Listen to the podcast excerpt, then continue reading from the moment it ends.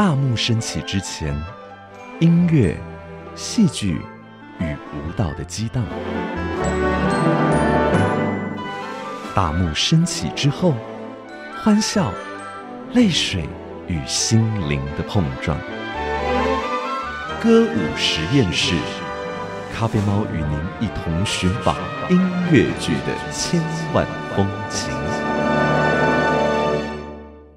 从小一直觉得我要当音乐家，嗯。我想要跟音乐在一起。但是后来长大以后，我发现我更想要跟艺术在一起。后来我发现，真正的艺术是存在人跟人之间，你处理你家里的事情，嗯。你处理小孩，然后你经过思考，然后你去感觉到对方的需求跟你的需求、嗯。中间的那个 fine art，是是是，那个修整好了以后的嗯嗯。fine。从时空、角色、艺术、歌曲及创作的观点，剖析如万花筒般迷人的音乐剧，唱作俱佳，名家来开讲。Let's start at the very beginning. A very good place to start. When you read, you begin with. When you sing, you begin with Do, Re, Mi. Do, Re, Mi. Do, Re, Mi. The first three notes just happen to be Do, Re, Mi. Do, Re, Mi. Do, Re, Mi, Fa, Sol, La, Ti. 欢迎来到歌舞实验室创作俱佳的主题时间。今天又有热爱音乐剧，而且也从事音乐剧相关工作的好朋友，在节目当中要和大家来聊聊他所喜爱的音乐剧。我们在这段访谈先听到了，真的是世纪经典啊！所有人听到的时候，可能都会起来跳舞。这是超级啊，这个应该说是有力量的一首歌，就是来自于真善美当中的哆瑞咪。谁来推荐真善美当中的名曲呢？今天很开心要为大家邀请到的是我非常佩服的歌唱教练，也是一个声音指导，欢迎魏世芬老师。咖啡猫你好，歌舞实验室大家好。那可以借着这个机会跟老朋友相见，真开心。我我今天要做这个音乐剧专题，当然脑海中跑出很多人，你就是在我跑马灯很快就跑出来的一个人。嗯，虽然你不是一个音乐剧的演员，是，但很多人能够站上舞台，其实都是在你的一番琢磨之后，嗯嗯嗯，对其实从事音乐剧的教学工作哈，对已经很长的一段时间。对。但是这个在我的人生规划里面是一开始是完全没有的，是因为我一开始是呃很想要当歌剧的歌手，是的，因为可以吃胖胖，嗯，然后又可以漂亮，对，又可以唱歌，对对不对？好，对，就是我喜欢做的事情都集大成。嗯那所以，我小时候就念音乐班嘛，嗯然后主修声乐。对，但是我后来去回想啊，嗯。生命当中都有些蛛丝马迹是你当年没有想到，因为我们会开独唱会，然然后就唱一些什么莫扎特啊，或者是普契尼啊那种伟大的歌曲。对。但是呢，因为我是班带，对，所以我就很好动，嗯。我就约大家说，我们来为我们自己呃下半场来演一个，就上半场跟下半上半场就是各个曲呃乐乐手的单独的 solo，然后下半场我们就来做个音乐剧。是，所以我就挑了这个真善美。哦。可是，在当年十七岁的时候，我嗯。真的没有想到嗯，我以后会做音乐剧，是。甚至于做音乐剧是我从国外学了 coach 回来之后，好朋友相约，嗯。才开始，然后我的人生就从音乐剧展开。是，就是你有很大量的工作，对这几年都跟音乐剧做了连接，对对对，所以我在想，哎，你今天先给大家选播了这个哆瑞咪，本来是想着，因为小时候的你一定也是热爱唱歌跳舞嘛。是是是，那大家就看到真善美，这是很多人爱上音乐剧的一个很重要指标。，对但其实这个事情不只是你在欣赏的一个指标，而是你真的在音乐会现场操作过的一段作品。对哦，呃，我是一个非常疯狂的人，所以我喜欢这件事情，我就会一直去练。是，但是因为我一直胡乱练的结果，后来我声音就受伤了，所以这个也是为什么我后来没有在台上一直做，因为我后来就发现说，哈，原来还有世界上还有另外一个叫做歌唱诠释指导，就是他们叫 vocal coach，呀，嗯，它就印在我的学位里面。是他想说，嘿，虾米给他嗯这样子嗯哈、等一下我们可以慢慢再聊到这些事情。是，所以刚刚我们就说到了小芬老师，他本来在学校所学的就是刚刚提到的歌唱诠释指导。嗯，虽然现在的你不是一个常常在台面上唱歌的人，对但是你其实就是我们说的，你常常知道很多要上台面的这个人，对所以我们在直接讲到音乐剧。你刚刚说只是一个友谊的邀请嘛，一开始就是可能朋友，我在想象。哦，小班老师，我最近声音有点状况，要不要教我一下？哎、还是我们最近有新戏，哎，你你学唱歌的，那你要不要来教我们一下？嗯那是一个什么样的开端？要不要跟我们回想一下啊？呃，其实因为 vocal coach 这件事情，它是存在歌剧院里面，嗯嗯，就是歌剧院的歌手，你你你你进来这个 production，所以你的歌唱能力其实都已经具备了，嗯，所以我们不太碰声音的问题，是。我们反而是因为你一直演不同的角色嘛。嗯嗯啊，譬如说，你可能今天要我我以中国的戏剧来讲好了啦，嗯。你要演潘金莲，然后下一次你可能要要演那个《红楼梦》里面的林黛玉，是。那潘金莲跟林黛玉差很多嘛，对对，所以到底呃，你的声音声音的线条、声音的气息，你要怎么做转换？嗯所以这个就会需要嗯。vocal coach 去做。今天为大家邀请到的是歌唱诠释指导魏世芬老师。那您刚刚其实讲到一个重点，我想很多人没有想过，就是歌唱诠释指导，也或者是我们说说的这个歌唱教练 （vocal coach），跟一般的歌唱老师其实是不一样的。对，就像刚刚你说冉天豪，他一定找到了演员，一定基本上就是你说一定都会唱了。对都会唱，本来就有这个嗯能力了，对，但是能不能够达到那个角色的要求哦，嗯，这就是是是歌唱呃全是指导要去去帮助的，哦。对。所以歌唱老师他嗯。给的是，譬如说你的气息怎么练，嗯。你的音域的拓宽。是，但是全是指导给的是啊、你体重多少，嗯。然后呃，你你要演的体重多少，是是。你的身体的气息的重心是在嗯。头上面，讲话很快，还是你非常的深沉？是是是，所以他这种重心的交换，你的走路的样子，你的嗯。肩膀的松紧度，嗯嗯。对。我自己蛮好奇的哦，老师嗯要不要线上就来玩一玩？因为你刚刚直接讲，对很少人有人敢问说你体重多少，但是为了演演员这个角色需要，所以对对对，有很多的出发嘛，对不对？就是嗯我们现在要理解一个角色，他开始要做很多的功课，嗯他有很多的出发，所以像想象他的讲话的语气、走路的样子，还有你刚刚说的体重，或是他的一些习惯。嗯我举话剧好了 OK 好 OK，就是因为 vocal coach 也包含话剧，所以我就举现在正夯的这个清明时节哈。是是。是，那清明时节这出戏是一开始是林美秀演的，嗯嗯，然后再来是张玉燕演的，是。所以这两个人的身形你就觉得差很多。哎对，呃所以我我 我有看那个美秀版美秀版，哎，然后后来他们前日前些日子来宣传，说是张玉燕，对，然后我就说。这这不行啊，因为尤其像台词里面还开了一下自己糟糠之妻那个胖胖身形的玩笑，对那现在换成张玉燕，嗯怎么？样处理？啊，那编剧就说啊，这个好处理的。但我说啊，对对对，好处理。但是演员哈，嗯要怎么样又要找出找出他自己的个性啊？对我来说，玉燕姐她就是一直演啊、呃电视剧，嗯所以光声音在舞台上两三千人，跟你电视上只有对那个麦克风，嗯。它其实投射力就不同。是，所以第一个我把它搞大，哦。要把它把它声音搞大。可是对于一个很瘦的女生来讲，嗯。她不常很大声说话嗯，她一大声就会破音，嗯，然后或者是为什么？哈？因为没有平常没练那个肌肉，没有这么用力讲话，她这样，他们就是都擅长演很可怜的角色。然后电视剧嘛，就也对。没那么，可是咖啡妈，你看我跟你啊。我们就演不成可怜的，因为我们就有专业感，而且我们看起来有点太刚强。对对对，就是我们有一种稳当哈。是是所以嗯那玉燕姐要演这个呃，因为清明时节是探讨爱情，就是各种角度的爱情，男生的爱情、女生的爱情、结婚之后的爱情跟有小三的爱情哈。对，所以每一个人有他的这个角色，所以当我把玉燕姐的声音拉大的时候，她就会沙哑，然后就会高音就会一直冲，是，所以他就会破音。是，对，然后我就开始给他做第二个阶段，是你要讨人家喜欢。嗯嗯，好，所以你很专心的照顾先生，照顾小孩，你要让观众，你要有一种轻巧的声音，哒啦啦哒啦啦，哦，你假崩阿贝，啊你好不？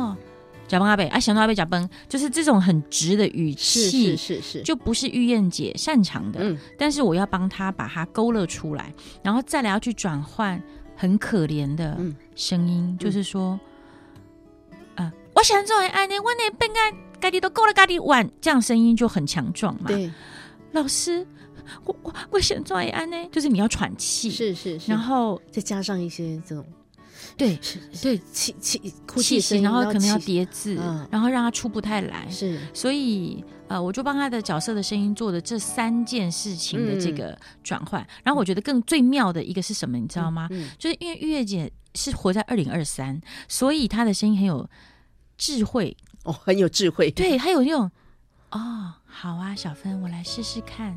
哦，他不会，小芬我不会啦，不要这样讲啊呀呀，他都不会。他说，嗯，他会先聆听，然后再观察。嗯可是他的这个角色应该是一九多少对年，七零或是六几是的农村时代，嗯他在台上最后一幕跟小三在墓园对峙的时候。嗯啊，吴舍就会觉得说，哎，他可以再活泼一点嘛，他可以再释怀一点嘛。然后玉燕姐就会觉得说，我现在才十五年，我要怎么释怀啊？然后第二个是说，嗯他的他就比较不会煽动，是所以我就说，你可能因为剧场的肢体可能要再让两千个人看见，是的，所以你可以嗯有一些比较碎的动作。嗯嗯然后我叫他去幻想说，有一种很讨厌的女生啊，嗯她就是会一直碰你，说，哎哎哎，我跟你讲，我跟你讲，他跟你讲什么都会一直碰，他用手肘碰我们，不要烦我了，其实真的很讨厌。对啊，然后但是呃，有有有一有一派的阿尚嗯。真的会这样，他怕是。你没有注意到他，对对对，所以他会关心你，可是他问的问题都很蠢。是。譬如说，他就问小三说嗯：“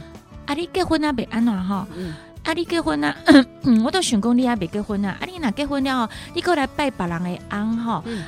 怎样怎样，就是。”你明明是要关心他，可是你讲的那个对啊。三姑六婆的话，那这个我可能就会有帮苑姐，她走路扇手帕，嗯。然后左右摇晃，嗯。就是跟她那个高雅的形状，我们得甚至于有一点点小小的外八，嗯。好，就是走路的时候裙摆怎么去让它晃动。哇。小芬老师已经不再只是做声音上面的指导了，因为其实说实在，有一些声音的那种情绪带动，当然是整体的，嗯包括你刚刚说的肢体了，一个眼神了，速度啦，或者是场景上的想象，嗯好多的故事。今天其实魏世芬老师已经透露他的一些专业上面的教学的心法，在空中和大家来说一说。我今天在歌舞实验室，我们找魏世芬老师来，其实是因为我最起初认识到魏世芬这三个字。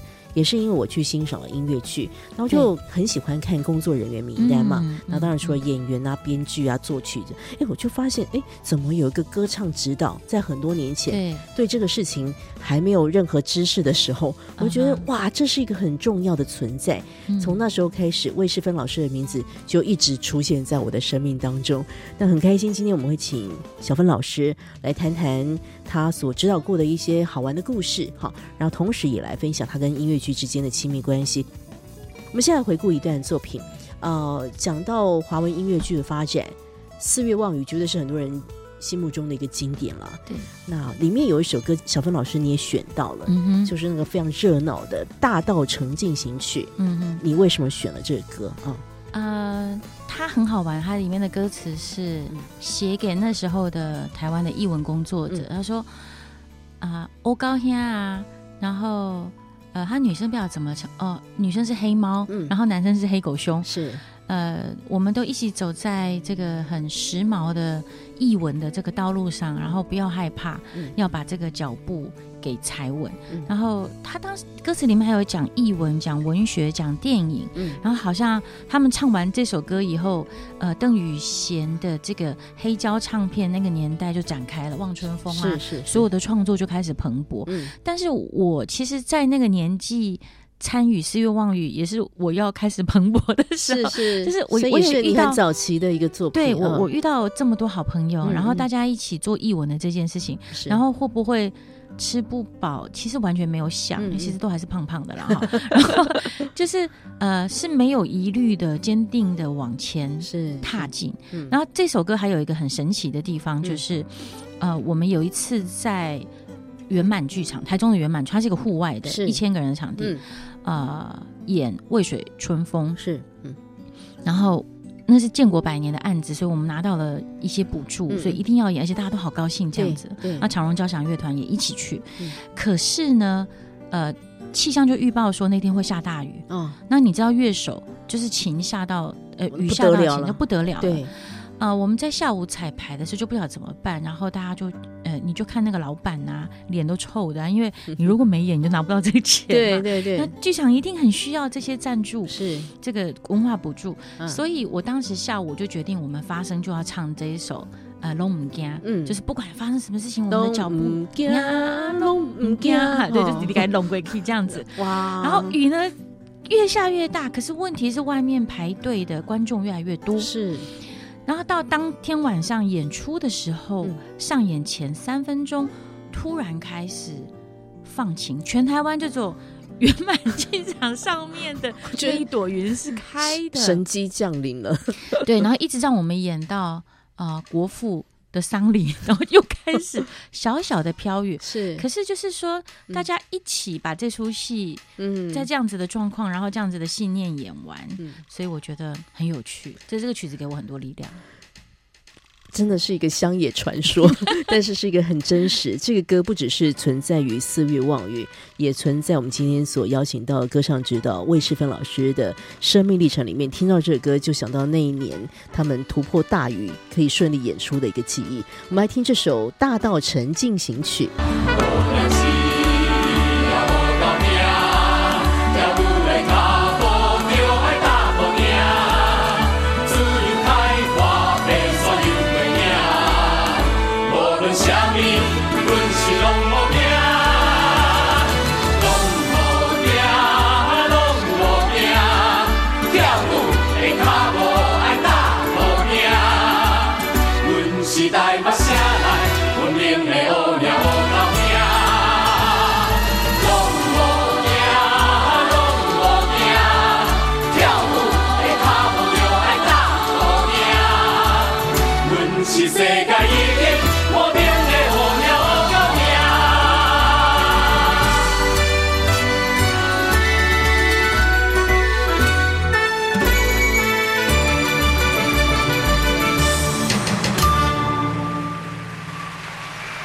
到这首慷慨激昂的《大道城进行曲》，有没有？刚刚我已经跟今天的节目嘉宾、歌唱全是指导魏世芬老师唱了一下那个“老猛老母惊”，就不会怕了哈。嗯，我觉得走在这个音乐剧的所有的行业啦，就是一定是要无所畏惧，是，一定会碰到困难的，谁不会有有困难呢？嗯，但是其实想实在话，当那么多年前从国外学成归国的魏世芬老师，他不小心闯进了音乐剧对，的这样的一个领域。嗯，二十多年前，那时候台湾对音乐剧的认识非常的薄弱，对，几乎没有任何的一个就是所谓的经验值，也没有嗯那样的一个欣赏的一个环境。嗯，但二十过多年过去了，其实哇，这个现在大家都说台湾的音乐剧是百花齐放。是，属于我们本地自制的音乐剧嗯也是不断不断的发生。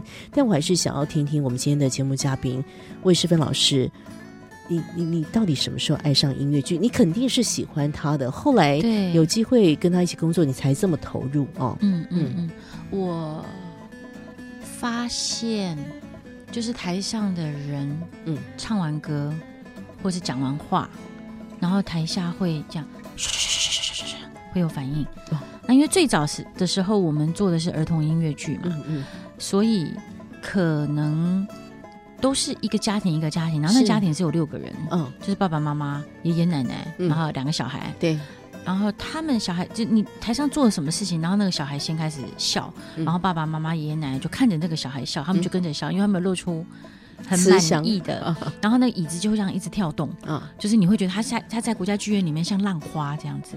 那那时候我在台上是指挥乐团，嗯嗯，就是我指挥乐团，然后跟歌手唱，因为 vocal coach 其实在歌剧院里面，他如果继续养成下去，他就是乐团指挥，像简文斌老师是是他们这样子的职位。嗯那呃，所以那时候我在台上就会很清楚的看到，嗯。因为以前做的比较是，譬如说在纽约啊，做的是意大利文或是法文，嗯嗯。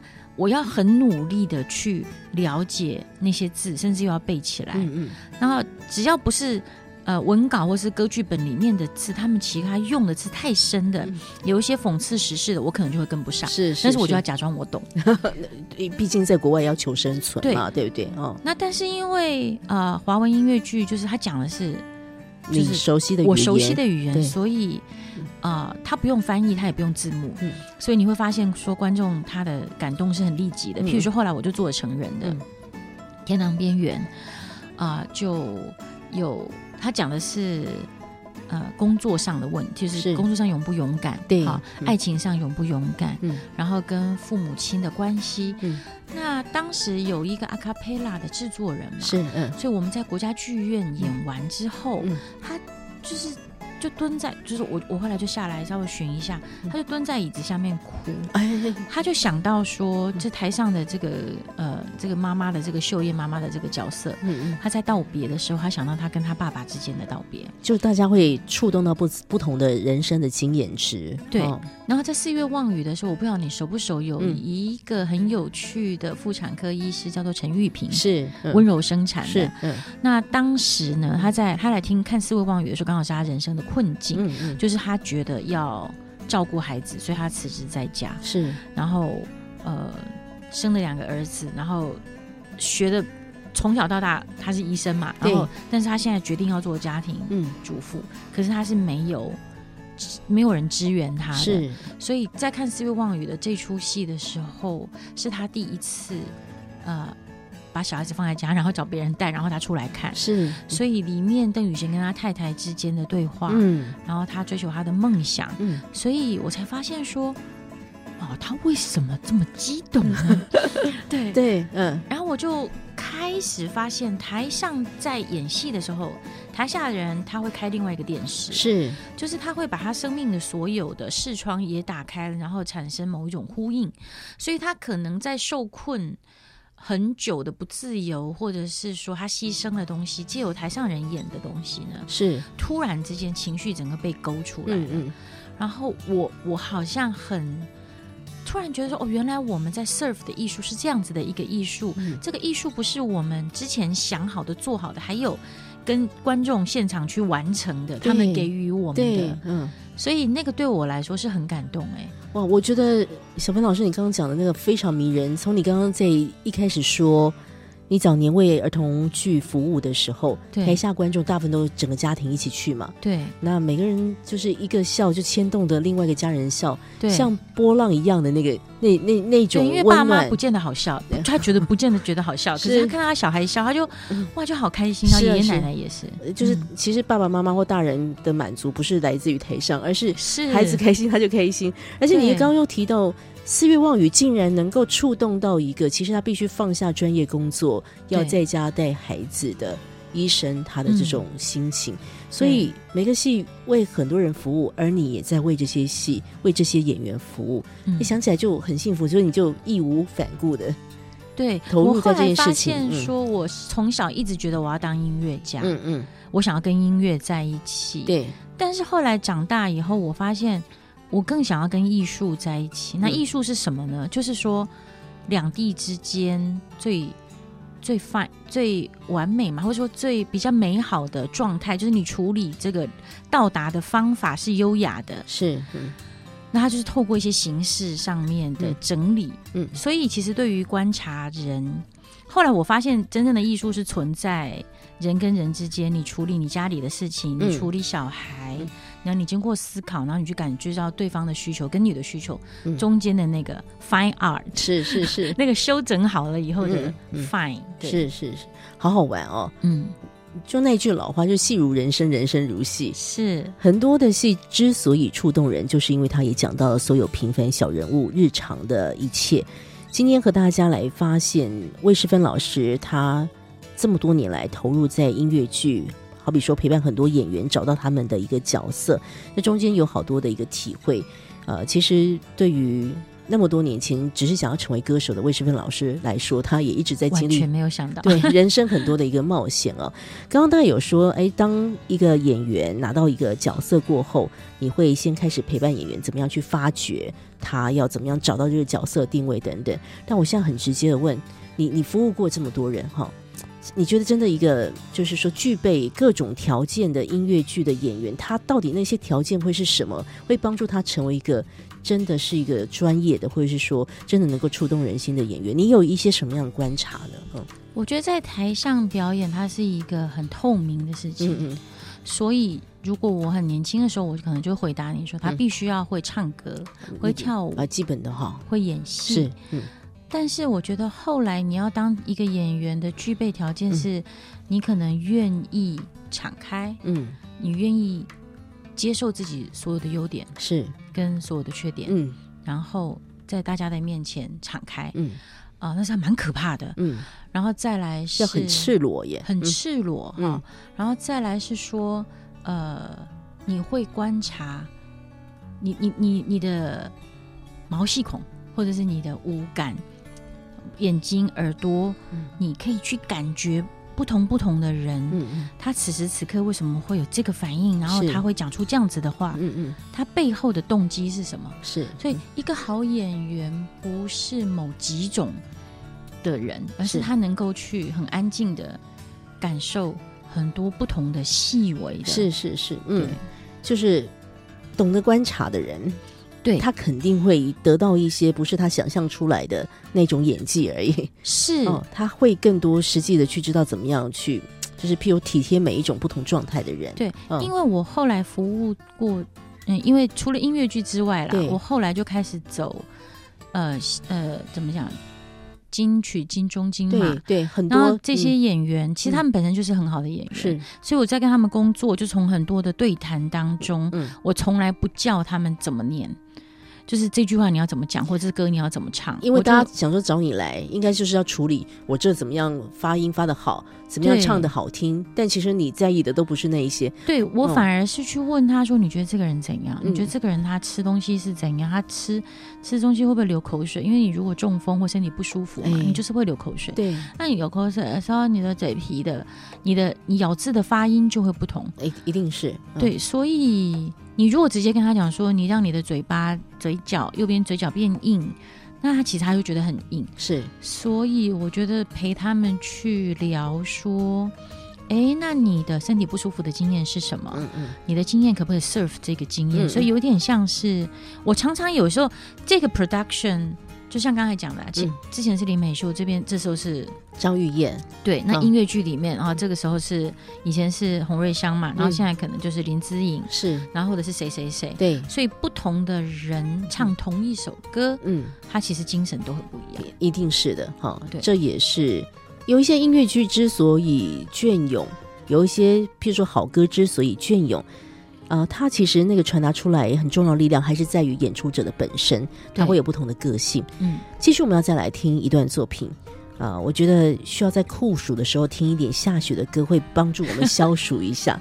那我很感谢接下来小芬老师为我们选的这个歌，其实呃，在当时演出的时候，我们有做过一些介绍，但是比较少有机会可以播送到这其中的作品。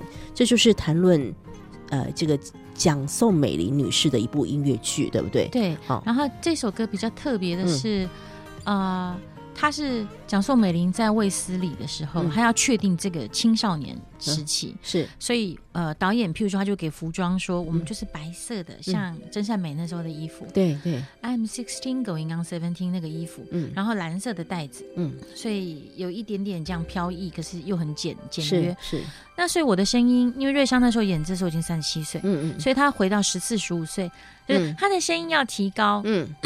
嗯，他的声音要提高，然后他的亮度、甜度，是。然后瑞香本身的英文呢，呃，他很奋力的练习，就是是。说，其实后来我发现讲宋美龄的英文也是有口音，那瑞香的 S 也是会有一些困难，嗯嗯。但是你会发现，就是这个演员在啊、展现这首曲子的时候，有那种哇哦哇哦，因为一般如果成年女生她看到漂亮的东西会哇哦，啊可是如果年轻的，就是像一个水水花这样子，嗯对，你可以感觉到她声音的这个惊奇的线条。哦。嗯 哇哦！我现在也在想说，我会听到什么惊奇的东西。嗯我们就要来听这段作品，这是我们非常想念的一位音乐剧的演员洪瑞香所唱的《冰雪下的春天》。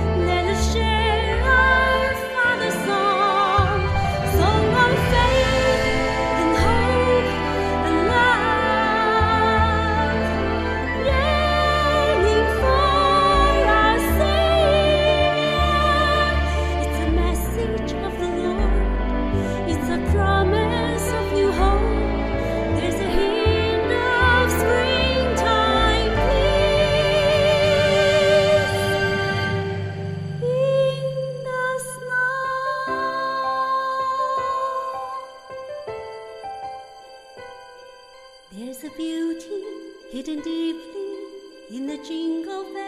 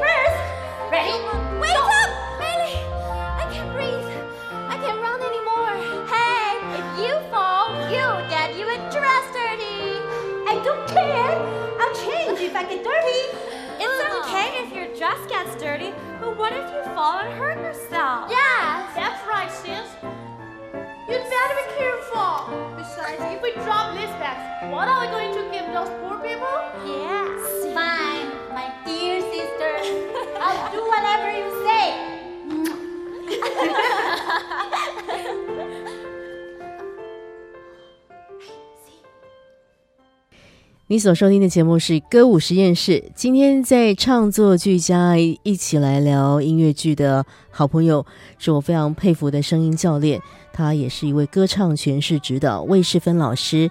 今天在空中除了有咖啡猫跟小芬老师继续来聊聊家常之外，我们的产学合作的好朋友也在空中要和大家一起来聊聊他所喜欢的音乐剧，而且他本来就认识魏世芬老师。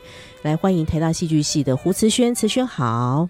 大家好，我是慈轩。慈轩，我记得我们在相遇的时候，我就有问说，哎，你们学校有什么课啊什么？然后你就讲到说，有一个老师的课其实蛮想去上的，对但不容易上。对，要 audition，对，然后这个人就刚好是坐在你面前的，压力很大。不是？所以虽然你没有实际在校园上过他的课，嗯但我们今天在录音室也算是一起在上课，嗯一起听小芬老师说故事。对，蛮蛮好奇，就是小芬老师担任这么多年的就是歌唱诠释指导，有没有自己想过，就是因为你已经工作了很多各种各样的角色嘛，嗯有没有想过真的去参与音乐剧的演出？应该是每，哦因为我们要翻唱嘛，嗯。就是你还是要示范，跟他说你要怎么做，你要会翻跟斗。嗯，其实所有的歌剧院里面的 coach 声音都很难听，嗯？这是你们想不到的，因为嗯。coach 他是一直在抓线条，嗯。或是说他帮你把曲子练好。可是 coach 其实是钢琴家，嗯。他是一直弹钢琴，像声乐伴奏，他就一直陪你把所有的歌剧哪边 entrance 乐手呃乐器你要从哪一颗音进来，嗯嗯。他是做很专业的音乐性工作，可是他的钢琴其实比他的歌唱厉害。嗯，那因为当初我很喜欢，我教建中合唱团嘛，然后儿童合唱团，然后我又有合唱指挥、钢琴跟声乐，我都很喜欢，所以老师才会建议我去做这件事。嗯，那譬如说，我觉得我现在已经完全释怀了，所以如果以前有人问我这个问题，我就觉得哦，我又被扎了一针，就是不是？比如比如说刚刚讲清明时节的那个怨妇，你蛮适合的啊、就是我觉得，因为你刚刚已经诠释的很好，你演我觉得也非常的，对，所以导演就会觉得你就来，你自己来就好，我还要你你我还要跟你一起弄别人。是不是？其实很多十个导演以上都跟我讲，嗯嗯那应该是呃，应该是在我大大四大五的时候，我决定我试完做声乐家这件事，所以我其实跟我妈妈要了很多钱，哦然后一堂课可能都好几千块，哦，然后台湾的很好的老师我都去上过课，但是声带就是一直发炎，所以我那时候就生气，我说。啊！你这一旦讲那个什么关了你一扇门，然后开你另外一扇门，我就看你会开我哪一个门。是嗯所以后来去学的这个东西，我就很甘愿、很认命的一直学、一直学、一直学。嗯但是我觉得声音其实就是你的状态。嗯我当时的状态就是好强，嗯然后我不知道我的宝藏在哪，嗯所以自我的价值是不高的。所以声音的管子，这种角色的人的管的特色就是他声音的管子是紧的。嗯那我是高音人，所以我声音是很紧的。所以因为声音紧的话，声带是两片翅膀，它在这个气管里面，就是在这个声音的管道里面，它会摩擦，它就会发炎。所以当初长茧是这个，一直唱不好，是因为自我要求实在是太高了。是，所以我当时有点觉得，我就是到大五那一年，嗯。我如果再做不好，我这辈子我就不要再做这件事情了，我够了。嗯。所以那时候真的是每天都在哭、哎，一直哭，一直哭，一直哭。嗯那呃，后来我发生什么事情，就是我就决定，我就决定，我就非常心甘情愿的决定。嗯。但是 coach 要从声音呃从呃声乐伴奏开始的，我最不服输的就是我得要看歌手敬礼，嗯他呼吸。敬礼，我才可以鞠躬，我不能比他前面鞠躬。是他的脚没有移动收回来，我不能收回来。那我从小就是大拉拉的人，嗯然后我就会觉得这这是怎么这是怎么，然后海报这 伴奏一定是比较小，嗯嗯然后其实我觉得从好几次心里的不舒服，但是我又爱面子，所以我不去跟人家讲说为什么我的名字这么小，为什么你的是很大，因为嗯。音乐会是他出钱嘛，是是是，对，诸如此类，就是很多事实的嗯。那种状态，我我必须要去学习。嗯嗯。所以我觉得后来为什么 coach 的这个学位跟声乐伴奏是绑在一起，piano accompany and vocal coach 就是嗯。你得要去感觉，你你每一句每一句在弹的时候，你有点像是你弹一些德国艺术歌曲啊，就是舒伯特啊，《美丽的模仿少女》啊，嗯。你要打水，就是你那个你的钢琴要像。轮子模仿车就是要打水上来，然后你要谈恋爱，你是你是电影的 MV 导演，嗯所以老师那时候就会教好多想象，嗯。你的音乐怎么想象，你怎么帮歌手，然后你要 cue 歌手出来的时候，你不能说一二不气，那就很低级，你就要这样。太基基本的了哈，就是你要吸气，你在一边弹的时候，你要吸气，你要带领他，而且你要一直不停的嗯。support 他。嗯你如果撤了，歌手就会不勇敢。是。所以常常歌手在台上，然后我们就会在台下的时候，还是会给他们支撑，他们感感觉的。嗯。到，呃，其实现在问我想不想要再唱，我就觉得我应该好像应该把它练回来，因为我觉得我的声带已经好了，是是是，我已经知道那些用法了。嗯嗯但是呃，应该是说我把那些时间省下来，我可以 coach 十跟十五个角色。嗯嗯可是我如果只有成就我自己，我可能就成就几个角色。嗯嗯然后那个是我后来我更贪恋，把我的乐思装到别人的身体，然后会发生什么事情嗯的这一件事情，是所以反而这件事情是更吸引我，是所以我就没有再去做。但我现在听起来，我觉得话都不要说的太死，这很难说的啊。毕竟，我想魏世芬老师还是会持续的在这个歌唱诠释指导的这条路上，他还是会碰到很多剧组的演员，所以嗯哪一天他真的被被说服了。嗯又重拾这个演员的进，就是说可以在台上演戏、唱歌的这事情，嗯，都不会太意外了哈。对，我要讲回来，今天真的有好多的故事想要请小芬老师继续的讲。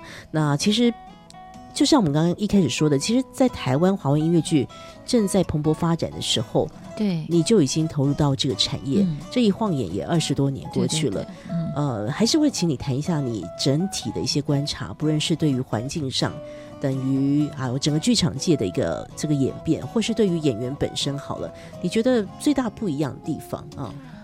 呃，我觉得是整个时代的脚的脚步变快，嗯嗯嗯，所以以前我们可以。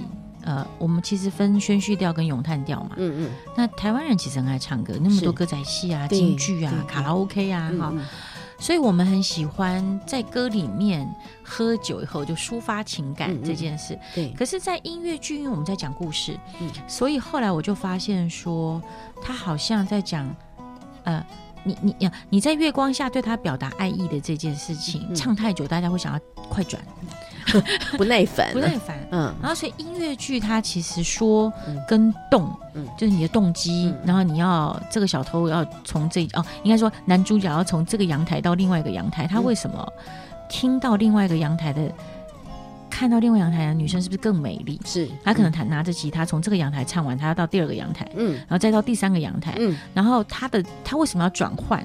然后这些动机可能他要讲出来给我们听，嗯那这时候就不会有歌，是所以他就会有类似呃宣叙调，有点像是呃莫扎特那种。你为什么？